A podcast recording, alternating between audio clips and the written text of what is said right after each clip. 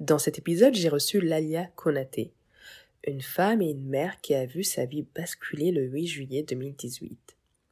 Ce jour-là, ses trois enfants, âgés de 9, 11 et 13 ans, se noient dans le lac des Prés-Saint-Jean, alors qu'ils étaient sous surveillance de la belle-mère. Ce n'est que cinq ans après que se tient le procès, le 12 mai 2023, et la belle-mère est condamnée à trois ans de prison avec sursis. Lalia nous raconte son histoire ce drame et cette injustice qu'elle vit actuellement, elle et ses deux filles. Bienvenue sur Médita le podcast. Mon prénom est Dado. Connais-tu ce proverbe africain qui dit C'est au bout de la vieille corde qu'on tisse la nouvelle Aujourd'hui, pour cet épisode, je suis avec Lalia Konaté, une femme, une mère qui a perdu ses trois enfants en 2018 dans une noyade préméditée, si je peux dire. Donc c'est un épisode assez différent des autres que je vous invite à écouter attentivement. Bonjour Lalia. Bonjour Dado. En tout cas, je tenais à te remercier et euh, à te dire aussi bravo pour le combat que tu mènes et à t'apporter en tout cas mon soutien. Merci à toi de me recevoir. Merci, à tous d'être là pour écouter notre histoire, pour écouter mon histoire et, et celle de mes enfants. Alors euh, pour commencer Lalia, est-ce que tu peux nous expliquer en tout cas nous raconter euh, le jour où ta vie elle a basculé et ce fameux 8 juillet 2018. D'accord. Alors, il faut savoir que moi, je suis séparée de mon ex-conjoint. Donc, mon ex-conjoint, ce week-end-là, il a la garde des enfants. Donc, euh, il confie ses enfants à sa, à sa femme, donc euh, Aurélie Hall, qui accompagne mes enfants au lac des Prés-Saint-Jean à Chalon-sur-Saône. Donc, mes enfants vont passer l'après-midi là-bas avec la belle-mère, ou du moins la fin d'après-midi avec la belle-mère. Et puis, elle autorise mes enfants à nager dans un lac qui est pourtant interdit à la baignade, un lac qui est sale, un lac qui est impropre à la baignade. Mes enfants ne savent pas nager, elle en a parfaitement connaissance et elle les laisse seuls. Elle va s'installer à plus de 108 mètres de l'endroit où mes enfants se baignent. Donc c'est un endroit qui est en contrebas, c'est-à-dire que les personnes qui sont au lac ce jour-là, qui sont autour du lac, ne peuvent pas voir mes enfants de toute façon. Donc elle va s'installer à plus de, 100, plus de 100 mètres, donc à 108 mètres pour être exact, de l'endroit où mes enfants se baignent, pour surveiller son enfant qui lui joue au bac à sable. Donc mes enfants jouent dans l'eau, ne pensant pas qu'ils sont en danger. Donc j'ai mon petit euh, Abdallah qui a 10 ans et ma fille Asia qui a 9 ans qui perd de pied dans l'eau et qui se noie devant le regard impuissant de leurs deux sœurs qui avaient 11 et 8 ans à l'époque. Donc ma fille de 11 ans comprend qu'il y a un problème, qu'il y a quelque chose qui, qui se passe quand elle ne voit plus son, petit frère et sa petite sœur remonter. Donc elle sort de l'eau pour accourir, euh, informer la belle-mère de la noyade et c'est là que mon, mon, mon, mon fils Abdelrahman de 13 ans euh, entend ce qui se passe. Donc il va, il a le réflexe d'aller automatiquement dans l'eau pour sauver son frère, en tout cas essayer de sauver son frère et sa sœur. Il joue au basketball et en fait il a des Jordan aux pieds, il ne sait pas nager, il coule à pic. Donc ma fille accourt vers la belle-mère pour lui dire mes frères frère et sœur se noient. Et la belle-mère lui demande à plusieurs reprises de jurer pour, euh, pour avoir une confirmation que c'était vrai, sachant, on sait pourtant que dans une noyade, chaque seconde est importante, mais cette femme-là prend le temps de demander à ma fille de jurer à plusieurs reprises, chose que ma fille fait sous l'effet de la panique, elle a quand même 11 ans, et, euh, et la belle-mère arrive sur le plan d'eau, donc faut pas oublier qu'il y a 108 mètres à parcourir pour arriver à cet endroit-là. Voilà, je monte sur Instagram l'endroit de, de, la baignade et, euh, et, elle ne fait rien. Elle n'entre pas dans l'eau, elle ne cherche pas mes enfants, elle ne fait rien. Elle n'appelle pas les secours. Elle se met à l'écart, elle va rassurer sa propre fille qui a également été euh, témoin de la noyade. Donc elle laisse mes deux filles sur le côté, elle rassure sa propre fille et c'est d'autres personnes autour qui entendent euh, les cris qui, euh, qui et qui, dont deux plongeurs de métier qui arrivent et qui essaient de retrouver mes enfants. Ils n'y parviennent pas. Et c'est une autre personne, une tierce personne qui appelle les secours. Et euh, ce jour-là, moi, je ne suis pas présente. Mes enfants ne sont pas à ma compagnie. Je suis à la maison et j'ai été prévenue euh, qu'il y avait un problème avec la belle-mère au lac des Prés-Saint-Jean. Je me dirige un peu plus tard vers le lac, ne pensant à aucun moment qu'il y avait un problème avec mes enfants. Donc j'arrive sur cet endroit, dans cet endroit, et je découvre l'horreur. Donc je découvre qu'il y a une, foule euh, indénombrable sur le lieu, qu'il y a des secours, des policiers, le personnel du SAMU, des personnes en tenue de plongée, parce que des plongeurs ont été appelés pour retrouver les enfants.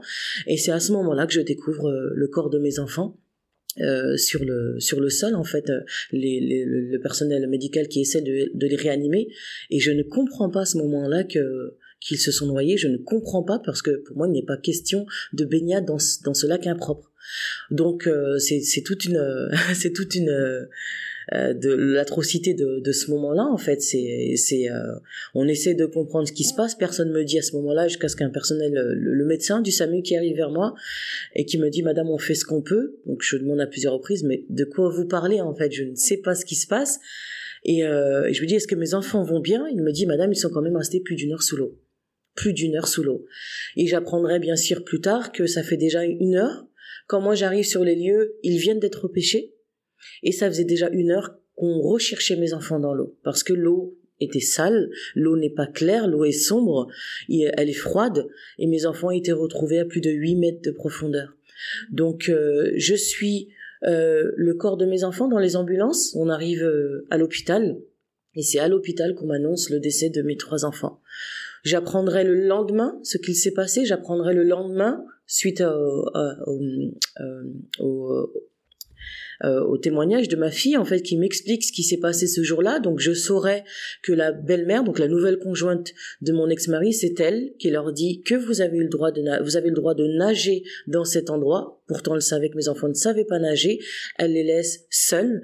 Elle fait même une insinuation qui est quand même étrange avant le moment de la noyade. Elle leur dit bien quand elle les laisse dans cet endroit-là, euh, ne vous inquiétez pas, si vous vous noyez, je retirerai mon voile pour venir vous sauver.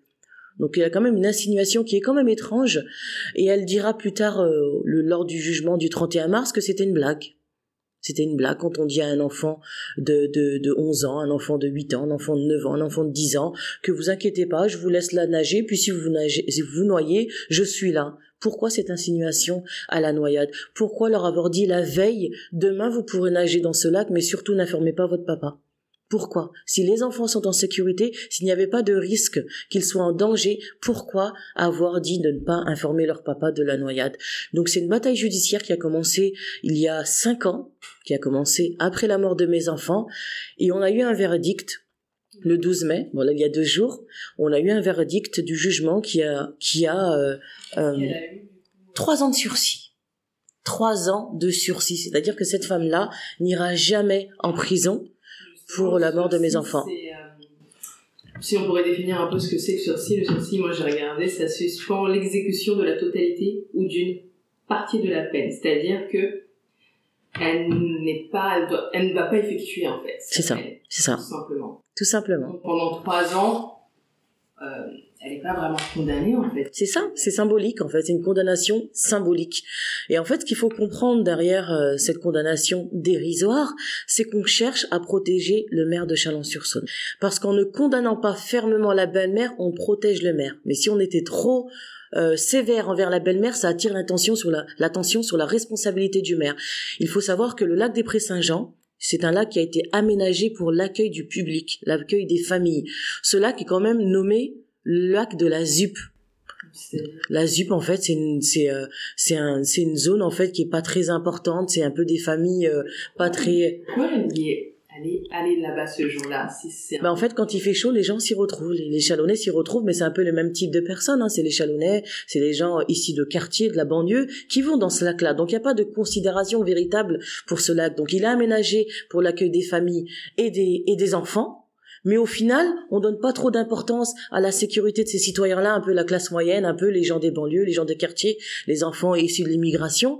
Donc, on aménage ce lac pour que ce soit un lieu d'accueil du public, mais on pense pas le sécuriser. On pense pas informer des citoyens de la dangerosité du lac. C'est un lac qui, il y avait pas de panneau. Voilà, c'est ça le problème. Donc, c'est un lac artificiel, c'est-à-dire c'est un lac qui a été creusé par l'homme. Le fond du lac n'est pas régulier. Vous pouvez marcher, avoir pied, et d'un coup, vous, vous retrouvez à 4 mètres de profondeur.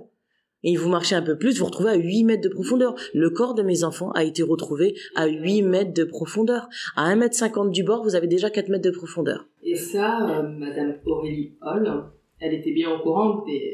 de l'interdiction de la baignade. Donc le problème en fait qu'on a, c'est que le maire se cache en disant qu'il y avait un arrêté préfectoral sur l'interdiction de baignade dans toute la commune. Donc tout le monde, le fait que tout le monde le sait suffit. Mais il n'y a pas que des chalonnais qui viennent au lac des Prés-Saint-Jean. Il y a des gens de l'extérieur, de Chalon. Donc tout le monde est en danger quand on s'approche d'un lac qui a quand même un ponton qui donne directement accès à l'eau. On a quand même un moment une berge où on arrive, on a l'impression que c'est une plage ou qui donne directement accès à l'eau. Donc ça incite à la baignade Et pourtant, c'est dangereux. Donc, pourquoi il n'y avait pas de panneau? Il faut aussi savoir que le maire qui a précédé Gilles Platret a quand même, lui, fait installer des panneaux. Il y avait neuf piquets autour du lac. Donc, on, ça sous-entend qu'il avait des panneaux qui informaient de l'interdiction de la baignade avant Gilles Platret. Donc le maire qui l'a précédé a quand même jugé bon que les citoyens soient informés de la dangerosité du lac. Gilles Platret réaménage tout le lac. Le lac maintenant, c'est pas le lac que j'ai connu quand j'étais gamine. Ça n'a rien à voir. Là, c'est vraiment, ça a été refait pour que vous passiez du temps avec vos enfants là-bas. Donc il refait tout cela, il dépense de l'argent pour que ce soit réaménagé, pour que les familles se sentent en confiance, se sentent en sécurité, qu'on sente que nos enfants sont en sécurité dans ce lieu, et il ne pense pas informer de la dangerosité du lac. Et on a un maire qui est protégé. En fait, tout le monde sait que ce lac est dangereux, dont euh, la belle-mère des enfants. Voilà. Mais il n'y a pas d'indication. Exactement. Exact. Il n'y a aucune indication, aucun panneau qui vous dit attention, c'est dangereux, vos enfants n'ont rien à faire dans ce lac. Voilà, ça suffit qu'il y ait un arrêté à la mairie. Mais moi, je vais pas à la mairie de Chalon pour voir s'il y a quelque chose placardé sur la mairie pour voir si je peux aller nager dans le lac. C'est incroyable. Et on cherche aujourd'hui par tous les moyens à, à protéger le maire de Chalon-sur-Saône. Il a tout fait pour protéger ses arrières. J'ai des médias qui vont fermer la porte qui ont subi des pressions pour ne pas mettre en lumière mon dossier, refuser à ce que le maire soit convoqué devant le tribunal. Donc j'ai dû faire une citation directe qui m'a coûté 600 euros pour qu'il soit convoqué, pour qu'il réponde devant le tribunal. Il n'a même pas pris la peine de se déplacer à cette convocation. Il n'est pas venu à cette convocation parce qu'il considère qu'il n'a pas à répondre devant qui que ce soit, devant aucun juge de sa responsabilité. Donc ce qui se passe, c'est hyper grave. Ce qui se passe, c'est scandaleux, c'est qu'on a des élus aujourd'hui en France qui sont protégés de par leurs fonctions, de par qui ils sont, de par les moyens qu'on a. Et nous, les citoyens lambda, on doit payer pour qu'un pour qu'un élu ait à répondre devant la justice. Ça m'a coûté 600 euros que j'ai payé avec plaisir. Il n'y a pas de problème. Demandez-moi 1500 euros s'il le faut. Je repayais cette somme-là pour qu'il ait à répondre. Et au final, il n'est même pas venu il n'a même pas pris la peine de se déplacer devant le devant les juges pour répondre de sa responsabilité de sa part de responsabilité ou non. Il considère qu'il n'en a pas. Il considère qu'il n'a rien à faire dans un tribunal parce que pour eux, leur image est entachée de, de venir devant des juges, de rentrer dans un tribunal. Donc il n'est pas venu. Et au final, le jugement du 12 mai, on l'a relaxé pour un maire qui n'a pas pris la peine de se déplacer. Et concernant les habitants justement de la ville de Chalon, Chalon-sur-Saône, oui. De Chalon-sur-Saône. Euh, est-ce que, au-delà du soutien du maire, en tout cas de son absence de soutien, est-ce que tu as reçu euh, du soutien Non. Alors, de Chalon-sur-Saône, je peux compter sur le doigt de la main les personnes qui m'ont soutenu que ce soit les Chalonnais eux-mêmes, que ce soit les membres de ma communauté, parce que je suis quand même musulmane pratiquante. J'ai donné des cours pendant longtemps à Chalon-sur-Saône. Oui, j'ai donné des cours d'arabe, j'ai donné des cours religieux pendant des années. J'ai pas de soutien de, de Chalonnais. Les Chalonnais sont lâches, je le dis clairement, et je l'assume, ils sont lâches, ils n'ont pas souhaité me soutenir que ce soit pour le procès, que ce soit pour les marches blanches, les Chalonnais ne viennent pas. Ils sont très peu, les personnes qui me soutiennent à Chalon, parce que les gens ne se sentent peut-être pas concernés, alors que Abdelrahman, je ne sais pas si c'est de la peur. Je sais que. Ou est-ce que parce que, comme tu, tu le dis, tu, tu as déménagé, est-ce que euh, les habitants, justement, ils ont... Se sont déconnectés du drame, peut-être? Peut-être qu'ils ont peur, ils ont ce... Je ne sais pas si c'est de la peur, mais pour moi, c'est de la lâcheté. Il y a peut-être de la peur pour certaines personnes, mais pour moi, c'est de la lâcheté, parce qu'il y a trois enfants qui ont perdu la vie.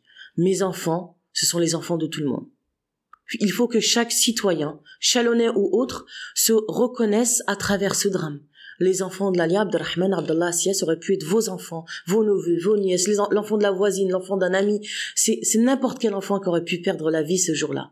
C'est n'importe quel enfant qui aurait pu perdre la vie ce jour-là. Et j'espérais quand même que le minimum, les chalonnais qu'on qu quand même vu, étaient les premiers témoins de ce drame, soient les premiers aujourd'hui à gonfler les rangs, soient les premiers aujourd'hui à mes côtés, aux côtés de mes filles, et dire euh, c'est scandaleux ce qui s'est passé, c'est scandaleux que le maire soit protégé, et nous aujourd'hui on n'accepte pas ça. Mais aujourd'hui, j'ai un soutien qui est plus important venant de l'extérieur que venant de Chalon. C'est, c'est... plus de soutien des gens qui sont pas proches de nous. Mais c'est, c'est, c'est, c'est quand même scandaleux. C'est quand même scandaleux parce qu'on a trois, trois enfants qui ont perdu la vie. Il y a trois enfants, 13, 10 et 9 ans qui ont perdu la vie. Il y a une fille qui avait 8 et 11 ans au moment des faits, qui ont aujourd'hui 16 et 13 ans, qui vivent avec ce drame. J'ai deux filles qui sont traumatisées à vie à vie. Ça, c'est un traumatisme que personne ne pourra réparer. Il y a eu un jugement qui est dérisoire. Est-ce que ta fille Elle a témoigné le jour du procès? Oui. Ma fille de, de qui a aujourd'hui 16 ans. Lendemain. Exactement. Donc ma fille de 8, qui avait 8 ans à l'époque a beaucoup de mal à en parler. Ma fille de 16 ans a témoigné. Donc ta fille de 16 ans à l'époque, elle avait... Elle avait, euh, elle avait euh, 11 ans. Elle avait 11 ans au moment des faits, qui elle a 16 ans aujourd'hui, elle a témoigné à la barre et euh, on lui a posé les mêmes questions un peu qui ont été posées à la belle-mère sans revenir sur les faits pour vraiment clarifier quels sont les ordres qui ont été qui leur ont été donnés parce que j'ai une belle-mère qui dit je leur ai jamais autorisé de nager attention hein. je leur ai dit de se tremper les pieds elle essaye par tous les moyens de se défendre. Exactement. Et elle utilise également le, le même système de défense en disant non mais moi je ne pouvais pas savoir que la baignade est interdite, il n'y avait pas de panneau. C'est quand même, c'est quand même scandaleux aujourd'hui qu'elle par tous les moyens elle essaye de sauver sa peau. On a son avocat qui ose dire quand même ma cliente a pris perpétuité. Non mais c'est c'est l'hôpital qui se fout de la charité. Qui a pris perpétuité aujourd'hui? Est-ce la femme qui a amené mes enfants à une mort certaine ou c'est moi et mes filles et ma famille? C'est quand même, c'est quand même aujourd'hui scandaleux qu'on ait un, un, avocat qui dit ma cliente a pris perpétuité. Je ne vois pas pourquoi une condamnation. Il a quand même dit que la condamnation des trois ans de sursis c'était du n'importe quoi et que sa cliente était déjà condamnée. Non mais c'est incroyable aujourd'hui qu'on puisse dire des atrocités pareilles. Il a dit en quoi ressemblait ta vie avant ce drame? Tu dis que tu étais divorcée, tu reconstruisais ta vie avec tes enfants. Est-ce que tu peux euh, nous raconter? Alors déjà, il faut savoir que j'ai divorcé suite au remariage de mon ex-mari. Il faut savoir que Aurélie Hall, qui est aujourd'hui responsable de la mort de mes enfants, c'est une femme qui est, que mon ex-mari en tout cas a essayé de faire rentrer en polygamie. Ok, donc c'était censé être une deuxième femme. Voilà, exactement. Donc, pour elle, c'était une première, hein, parce que, euh, étant donné que moi je vivais à l'étranger avec mes enfants et que mon ex-mari travaillait en France et vivait en France finalement, euh,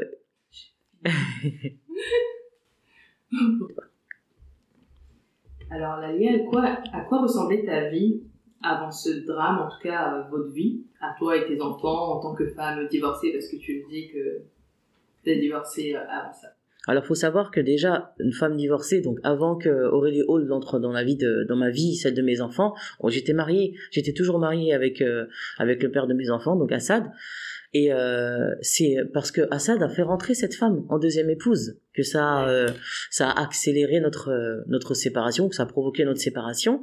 Parce que moi, je vivais à l'étranger avec mes enfants, il vivait en France, il travaillait en France, et petit à petit, la distance, l'éloignement, en fait, il, a, il nous a jamais rejoint. On avait un projet d'expatriation et en fait, il n'a jamais été au bout de ce projet-là. Il m'a envoyé à l'étranger et il est bien resté bien au chaud en France. Et ensuite, il s'est remarié avec Aurélie, qui elle avait parfaitement connaissance qu'il était marié, qu'il avait cinq enfants. Sauf que Ça, tu étais au courant de l'existence d'Aurélie? Ah non, avant le mariage? Ah non non non, ah non non non.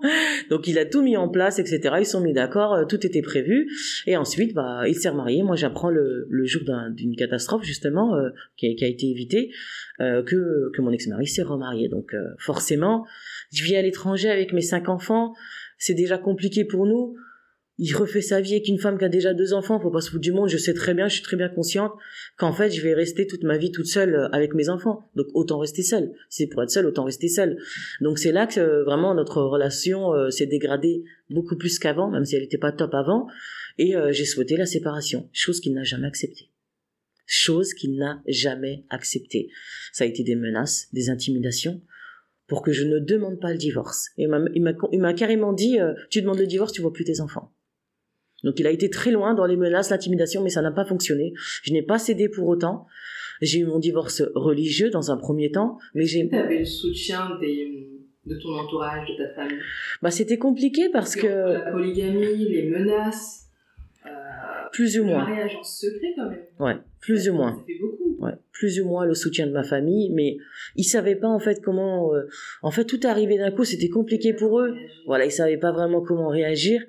Et, euh, et moi, je non, je, je, j'ai dit je veux la séparation et, point barre en fait. Donc je me suis séparée de mon ex-mari et euh, je suis repartie, vie, continuer ma petite vie à l'étranger jusqu'à ce que je revienne euh, en France en 2017 à cause de- des soucis, de santé que ma maman avait. Sinon, je vivais à l'étranger, bon, on s'est séparés, ma vie continue en fait. Donc je reviens en 2017, vis revivre en France et c'est là qu'en fait, pendant un an, ça a été, très compliqué parce que le droit de visite et d'hébergement qu'il met en pratique, parce que attention, l'image des gens est très importante pour lui. Tout est basé sur l'image des gens. Il récupère ses enfants, c'est un musulman pratiquant. Donc lui, pour lui, je récupère mes enfants, je les amène chez ma femme, mais au- au- au- aux yeux des gens, il récupère ses enfants. C'est tout ce qu'il importait. Donc, il récupère ses enfants, mais c'est la belle-mère qui s'en occupe. Elle a déjà trois enfants, donc deux d'une précédente union, et un enfant qu'elle a en commun avec mon ex-mari. Donc, elle se retrouve avec huit enfants. Donc c'est tout le temps elle qui est avec mes enfants. C'est tout le temps elle qui est avec mes enfants. Ça ne se passe pas terriblement bien euh, parce que voilà, la nourriture est rationnée. Il n'a pas les moyens. Il n'avait pas les moyens d'avoir une deuxième femme. Et à la fois, euh, sa relation est cachée parce que c'est une femme qui est, qui est déclarée seule. Donc on, on, sait ce que ça veut dire d'être déclaré seul alors qu'on a un conjoint qui a des revenus. Donc forcément, il y a de la fraude derrière, etc. Donc on ne déclare pas cette union. Les enfants se retrouvent chez la belle-mère. La nourriture est rationnée parce qu'elle n'a pas les moyens de, de subvenir aux besoins de huit enfants. N'a pas les moyens. C'est pas quelqu'un qui travaille dans les snacks qui va nourrir huit enfants. Et, euh, et, et, la nourriture est rationnée. Il y a des choses qui vont pas. Il y a des tensions entre les deux parce qu'il ferait une différence Les de traitement. Mes enfants me le disent à moi. Mais mes enfants ont peur de leur père. Donc ils ne disent rien à leur père. Donc moi je leur dis c'est absolument important. ce- cette emprise, un peu cette crainte. Toujours. Bah, il l'avait déjà sur moi. Il l'avait déjà sur moi. Et toi, tu étais conscient qu'il avait cette emprise Non. Toi à ce moment-là où tu étais. Non. Tu t'es marié jeune, il me semble. Moi je me suis mariée, j'avais 18 ans. Et l'entre- l'emprise, c'est vraiment, c'est comme euh, une toile d'araignée en fait, ça se tisse autour de vous et vous vous rendez pas compte, voilà. C'est après le réveil, après tout ça en fait, que je me suis vraiment réveillée. Moi j'ai été suivie quand même psychologiquement assez longtemps et euh, maintenant je mets des mots sur ce que j'ai vécu. C'est de la, c'est de la manipulation. On parle de pervers narcissique, etc. Ça va, ça va très loin. Et moi j'ai même une psychologue qui m'a dit, vous avez pas eu affaire à n'importe quel pervers narcissique, vous avez eu affaire à the pervers narcissique pour montrer que c'est vraiment le, le, le haut niveau en fait. C'est c'est le haut niveau de la manipulation parce que les pervers narcissiques sont des gens qui sont très forts en manipulation. Moi, c'est une personne qui m'a tout de suite euh, éloigné, écarté de ma famille, de mes amis. On vit un peu tout seul et quand on, une personne est seule, c'est comme ça qu'on peut manipuler une personne et en faire ce qu'on veut en fait comme euh, comme euh, comme un pantin en fait. C'est ce qui s'est passé Quand ça se passait mal dans ton foyer, est-ce que tu le racontais à ta à personne, à personne, à personne. Personne ne savait ce qui se passait dans mon foyer. Moi, j'ai euh, parce que c'est comme c'est quelque chose aussi qu'on qui m'inculque en fait ce qui se passe entre voilà la pudeur déjà qu'on a naturellement en, en étant d'origine africaine et la honte la honte quand vous amenez dans votre famille une personne qui euh, s'apparente à l'islam euh, pratiquant on peut pas dire que ça va pas on peut pas après arriver vers son papa papa ça va pas En plus, t'es marié, tu gères seul. Exactement. Tu côté, Je suis une femme, je m'occupe de moi. voilà moi je me suis mariée en 2000, euh, 2004 un peu avant 2004 À quel âge 18 ans. Et euh, et en 2010 je suis partie. Donc au final en France j'ai fait que 6 ans de vie commune où, où mes parents peuvent voir en fait. Mais euh, en 2010 je suis partie. Donc après ça ils ont plus rien vu. Et j'ai honte de dire voilà il y a des choses qui ne vont pas avec euh, avec cet homme là mais dès le départ ça n'allait pas avec mon ex-mari. Dès le départ. Mais cette éducation à l'africaine la patience la patience on nous apprend en fait c'est c'est euh, c'est ancré en nous la patience quand ça ne va pas tu patientes c'est à toi de patienter c'est à la femme de patienter sais de la patience sans trouver des solutions parce qu'il y a aussi la patience, exactement Mais parce que justement, je prépare, je, je Voilà. prépare mon départ. exactement Mais c'est de la patience sans solution, au final. Exactement. Et, et la, la, la, la- la question du divorce, par exemple, c'est une question qui, qui ne m'avait jamais effleuré l'esprit avant. Elle n'existe pas. C'est pour ça que les gens, euh, je pense que les gens qui sont d'origine africaine peuvent comprendre, mais quand on n'est pas dans le, dans ça, on, on comprend pas forcément pourquoi quand ça va pas, on ne part pas. C'est pour ça qu'aujourd'hui, j'ai beaucoup de personnes, dont des membres de ma famille, qui disent on ne te reconnaît pas, parce que dans la vie, des fois, il faut se prendre une grosse claque pour se réveiller. Et moi, j'étais dans un sommeil profond. Mon, mon ex-mari m'a mis dans un sommeil profond. Mon éducation m'a mis dans un sommeil profond qu'aujourd'hui je ne tolère pas. Et on dit mais on comprend pas en fait. Qu'est- Qu'est-ce qui se passe? Bah en fait tout simplement je me suis réveillée. Je me suis réveillée. J'ai fait une, j'ai une prise de conscience. Ils n'avaient pas cette habitude que tu sois rebelle. hein? Voilà, c'est même pas de la rébellion, mais moi je suis un peu la plus grande des filles dans ma famille, donc j'ai deux grands frères, mais tout le reste de mes frères et sœurs sont plus petits que moi. Et comme je suis la plus grande des sœurs, il y a beaucoup de respect. Euh, quand il y a quelque chose qui va pas, c'est moi qu'on appelle. C'est vraiment j'ai j'ai une connexion avec mes parents aussi, donc je suis un peu la grande sœur. Donc euh, je ne pouvais pas en tant que grande sœur dire ah, ça va pas, il y a ceci, il y a cela, parce que on a un peu l'exemple. On a un peu l'exemple, donc on peut pas donner ce mauvais exemple à nos frères et sœurs, et je ne pouvais pas donner ce, ce, cet- ce mauvais exemple à mes parents. On arrive, on leur, on leur montre qu'on a choisi la pratique de l'islam, qu'on a choisi l'apaisement, et au final, il n'y a pas d'apaisement dans le foyer. C'est difficile de leur dire, bah, on a beau faire tous ces efforts, bah, en fait, non, dans le foyer, la personne qui, qui vous donne cette apparence d'être un bon musulman pratiquant, c'est pas le cas. On peut pas dire ça à son père. On peut pas dire ça à sa mère. Donc, je ne disais rien. Donc, ce moment-là, ça va se régler. Et j'avais quand même un ex-mari qui me disait tout le temps, si ça se passe mal, c'est à cause de toi. Ça, c'est, ça, c'est de la manipulation. Et j'ai beaucoup de femmes aujourd'hui qui me contactent et qui me disent, je, je reconnais mon mari à, travers à travers le tien. C'est, c'est incroyable. C'est très répandu, mais c'est tabou. Aujourd'hui, il faut casser les tabous. Il faut parler de tout ça. Euh, j'ai vécu des choses que beaucoup de femmes vivent et qu'on ne devrait pas. Il y a aussi des hommes qui sont victimes de perversion narcissique. Attention, il y a aussi des femmes qui sont perverses narcissiques. Et euh, mais bon, c'est pas trop le sujet aujourd'hui de, de parler de mon ex-mari, mais mais voilà, il y a, y a un vécu derrière, il y a des choses qui ont amené à ce drame. Aujourd'hui, ce drame s'est passé. Aujourd'hui, qu'est-ce qu'on en fait? Aujourd'hui, qu'est-ce qu'on fait de ce combat-là? Parce que mon combat, il regroupe plusieurs choses. Il y a la mort de mes enfants, il y a l'inconsidération qu'on a pour, pour mes enfants, issus de l'immigration.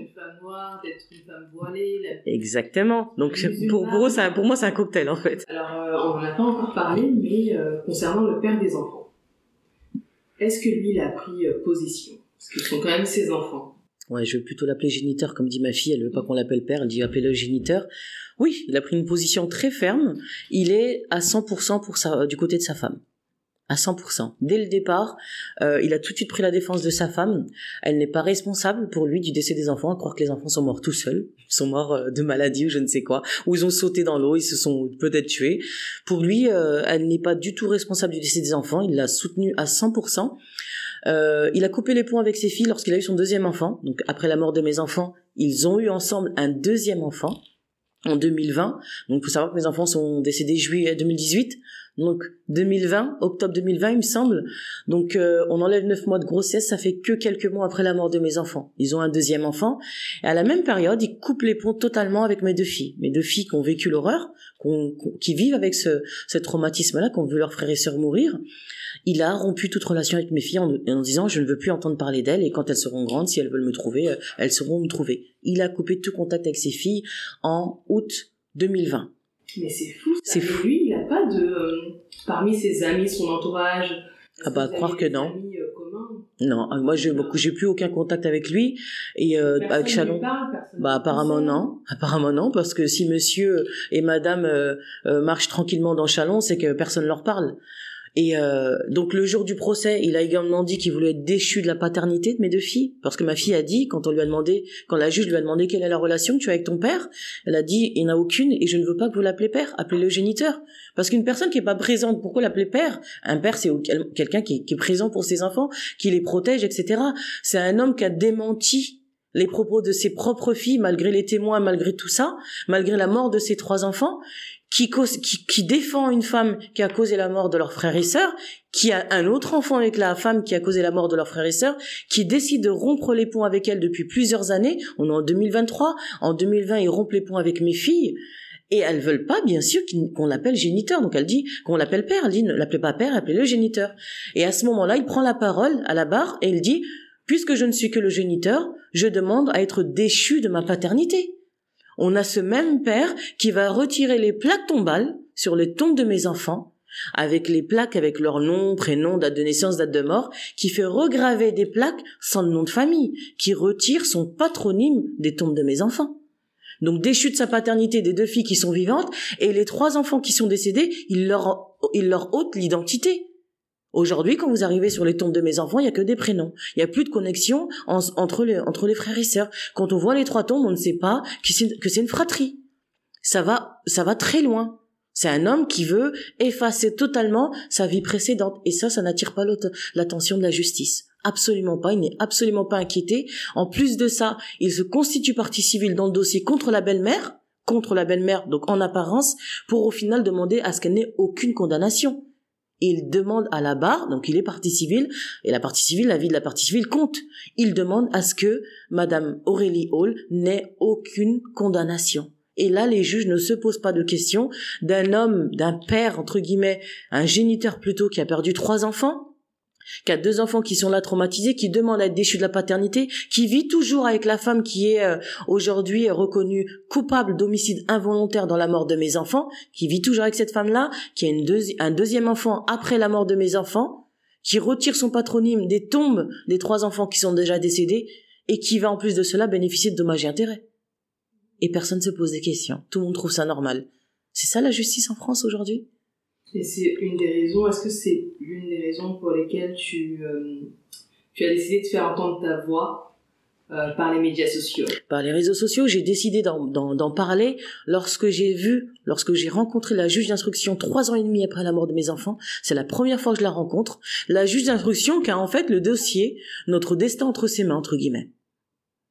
C'est cette personne-là qui décidera de ce qu'on fera de ce dossier-là. Je la rencontre trois ans et demi après la mort de mes enfants.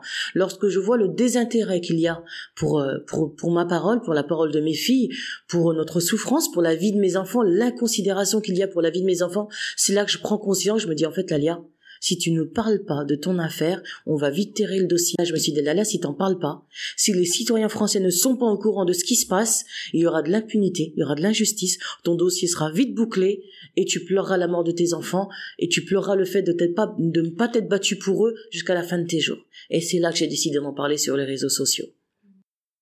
Et aujourd'hui, nous, euh, en tant que personne qui regarde ton histoire, qui écoute ton histoire, qu'est-ce qu'on peut faire pour toi Qu'est-ce qu'on peut, comment on peut t'aider pour obtenir cette justice? Eh Ben, on se rend pas compte à quel point on a une force. Les réseaux sociaux sont une force. Vous, chacun d'entre vous, vous êtes une force. Le fait de partager, le fait d'en parler, le fait de dénoncer, le fait d'être scandalisé, les réseaux sociaux sont une force. C'est quand j'ai pris la parole sur les réseaux sociaux qu'on nous a donné une date de procès. Alors que moi, quand j'ai rencontré la juge d'instruction, elle m'a dit, il faut espérer, madame, faut attendre deux, deux ans, deux ans à deux ans à trois, deux ans à deux ans et demi avant d'espérer avoir une date de procès. Alors que quand j'ai pris la parole sur les réseaux sociaux, quelques mois après, on nous a donné une date de procès. Ça vous laisse imaginer la puissance qu'on a. On est fort en fait quand on est ensemble. Il faut que les gens se reconnaissent à travers mon affaire, à travers la mort de mes enfants. Il faut qu'ils reconnaissent leurs propres enfants, leurs neveux, leurs nièces, leurs cousins, le fils du voisin, de la voisine. Et quand on sera ensemble en fait qu'on fera une seule et même voix, je peux vous dire que les choses vont changer. Il faut partager, il faut suivre la page. On est fort en fait quand on est ensemble. Il faut que les gens se reconnaissent à travers mon affaire, à travers la mort de mes enfants. Il faut qu'ils reconnaissent leurs propres enfants, leurs neveux, leurs nièces, leurs cousins, le fils de du voisin, de la voisine. Et quand on sera ensemble en fait qu'on fera une seule et même voix, je peux vous dire que les choses vont changer. Se lève en une seule et même voix et qu'on dise qu'on n'est pas d'accord, qu'on est outré et que cette décision dérisoire, on ne l'accepte pas. En tout cas, merci beaucoup. Merci à toi. Et euh, en tout cas, on t'apporte, moi je t'apporte tout mon soutien et on va continuer à liker, à partager, à faire entendre euh, ta voix pour que justice soit faite.